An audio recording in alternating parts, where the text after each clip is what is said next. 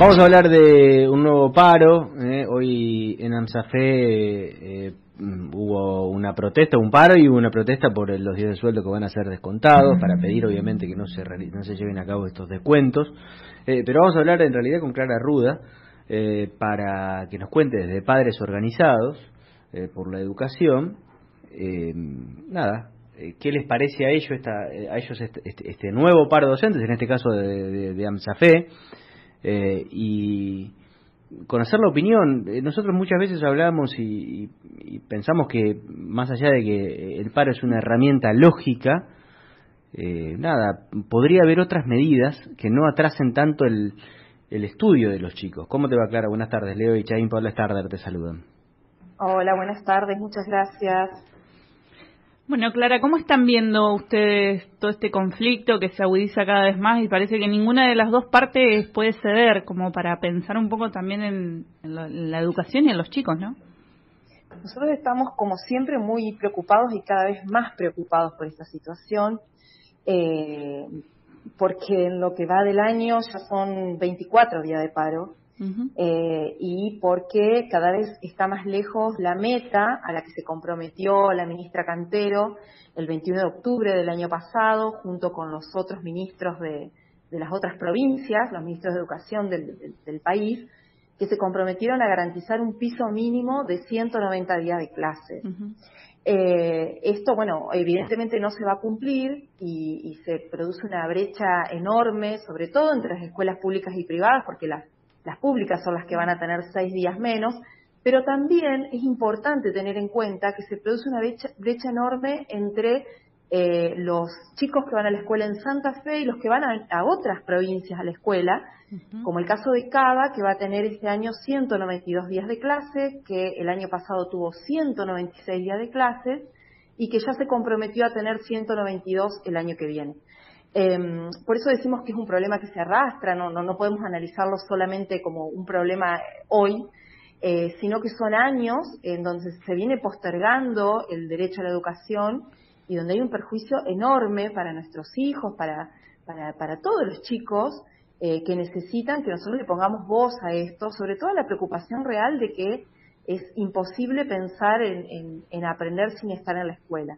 Después hay un montón de otros problemas en la educación, como por ejemplo el conflicto salarial, que no lo desconocemos, por supuesto, eh, pero creemos que la gestión del, el- del gobierno provincial debe eh, tener en cuenta todos estos conflictos que eran, eh, que lógicamente se iban a producir, ¿no? Por el contexto de inflación y demás, y cómo poder superar esta situación. Y nosotros nos preocupa que ante esto eh, no hay ninguna respuesta, no hay ninguna voz desde el gobierno explicando cómo van a eh, reemplazar esta situación o cómo se va a corregir eh, esta falta de clases.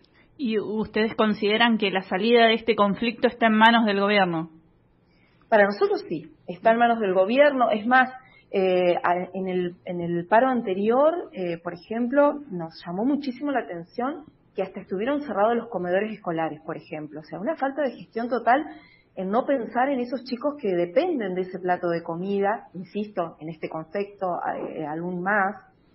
Eh, y bueno, y esta vez sí hubo una circular anoche pidiendo que las escuelas estén abiertas eh, por los comedores, porque además venimos de dos años sin comedores escolares. Eh, recién en marzo de este año se volvieron a abrir. Eso fue una de las pocas provincias que pasó, que sucedió esto. Por eso la voz de alarma, ¿no? Nosotros estamos en permanente contacto con padres de otras jurisdicciones y vemos que en esta eh, hay, un problema grave, grave de, de- de encargarse de que las cuestiones funcionen y de sentar a las partes a dialogar y, que, y de que esto marche, ¿no? Nosotros, lejos de creer que esto es un problema de enfrentamientos, de grupos contra grupos, eh, es, es al revés. La educación tiene que ser un lugar de encuentro porque es donde todos depositamos este, no solo expectativas, sino eh, la posibilidad de tener un país diferente y, y de generar oportunidades para un montón de personas que de otra manera no, no las pueden tener a esas oportunidades. Eh, ¿Alguna Eh, vez se por eso sentaron, la- se sentaron, Clara, a charlar con la gente de AMSAFE, con la gente de los gremios, en realidad, para este, ofrecerles alguna otra posibilidad que no, de no caer siempre en el paro que sufren los chicos? Nosotros lo hablamos mucho eh, con, hemos tenido algunos cruces, por supuesto, encuentros en lugares, digamos, sobre todo en medios, Eh, nunca hablamos formalmente, sí eh, tenemos muchos docentes en el grupo, que son padres. Em, y bueno, y hay un montón de opiniones, por eso nosotros, obviamente en el manejo del gremio y en la toma de decisiones del gremio no, no, nos metemos, eh, pero sí creemos que, que, debería haber otro tipo de acciones, por supuesto que adelantar la discusión salarial y no empezarla en marzo o los últimos días de febrero ya es un tema.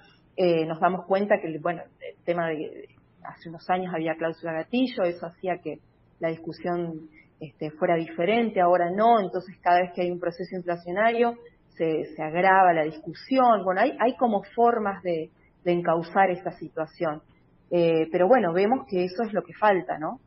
Y, bueno, y sobre todo, perdón, el silencio, ¿no? El silencio es una forma de decir muchas cosas. Y, y, con el gobierno provincial han tenido instancias de encuentro con el Ministerio de Educación, ustedes como padres organizados y sobre todo por el trabajo que vienen haciendo ya desde hace varios años.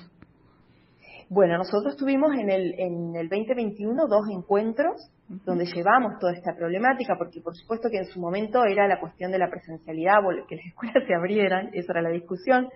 Eh, ahora, en ese sentido, seguimos discutiendo, bueno, que las escuelas, que los chicos estén en la escuela, lamentablemente, pero también la cuestión de la calidad educativa, que es lo que nos, preocupa mucho. No es solamente estar en la escuela, sino qué pasa en la escuela, ¿no? eh, y, y, bueno, y hemos tenido esos dos encuentros, algunas cosas eh, charlamos muy bien y avanzamos, pero después no, no, no fuimos este, recibidos otras veces. Siempre nosotros mandamos nuestras cartas, nuestro comunicado por mesa de entrada como corresponde, se arma el expediente. Hemos solicitado información, es muy difícil acceder a datos, a pesar de que existe una ley de acceso a la información pública en nuestra provincia, es muy difícil eh, saber cuántos alumnos están, en qué condiciones, a pesar de que eso todo es una cuestión que está informatizada, de hecho hay una ley provincial, una ley nacional, perdón, de cédula escolar que no se aplica, eh, que permitiría nominalizar a los alumnos, esto ya se utiliza, por ejemplo, en Mendoza y hace que se pueda hacer un seguimiento un poco más eh, prolijo y y, bien puntual sobre cada estudiante, sobre las necesidades que tiene, porque hay realidades muy distintas. Eh, entonces, bueno, es importante tener en cuenta esto, que algunos realmente se están cayendo, se están quedando afuera eh, del sistema porque es muy difícil eh, dar continuidad cuando hay tan una suma de problemas, ¿no? Para sacar de lo gremial, digo, cuando empezamos en marzo había 500 escuelas en la provincia sin gas, decía los dos años sin comedores escolares, eh, pero después hay otros problemas, por ejemplo, por citar alguno, tenemos inglés a partir del séptimo grado en las escuelas públicas dos horas.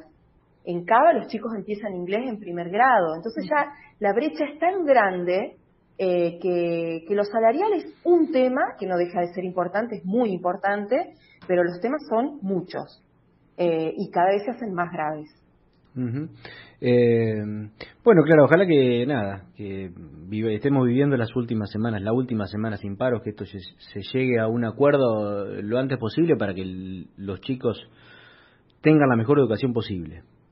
Exactamente, nosotros hace, hace unos meses estábamos discutiendo cómo se, iba a implementar eh, la extensión horaria, que es un, otro compromiso que asumió la ministra, eh, después nos dijeron que eso se iba a implementar en escuelas rurales, tampoco se hizo. Por eso digo, hay muchos anuncios que después no se cumplen, que no hay estrategias para implementarlas, más allá de que estemos o no de acuerdo.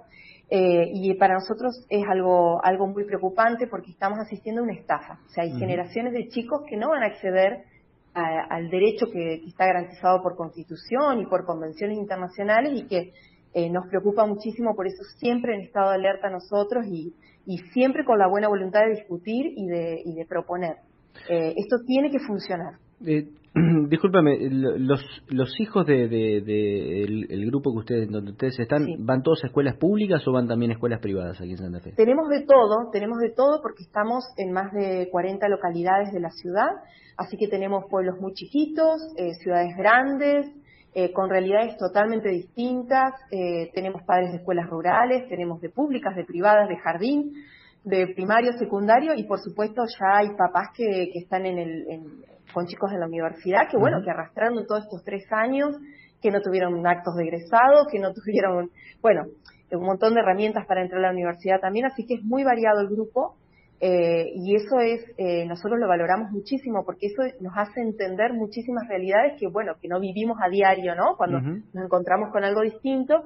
y aprendimos esto, aprendimos este, a trabajar a partir de, las posibilidades de encuentro, ¿no? De qué estamos dispuestos a acordar, no a buscar diferencias. ¿Sabes por qué te pregunto? Porque en realidad nombraste dos o tres veces Capital Federal y a mí me parece que dentro de Santa Fe tenemos una gran disparidad en, lo público y lo privado.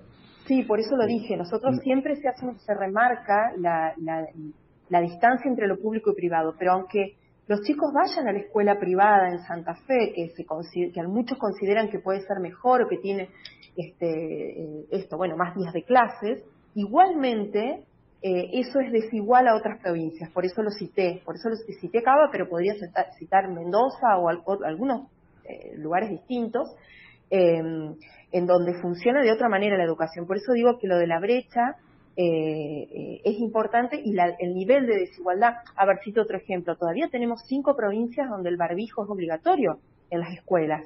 Eh, entonces, eh, a, eso me refiero con la disparidad.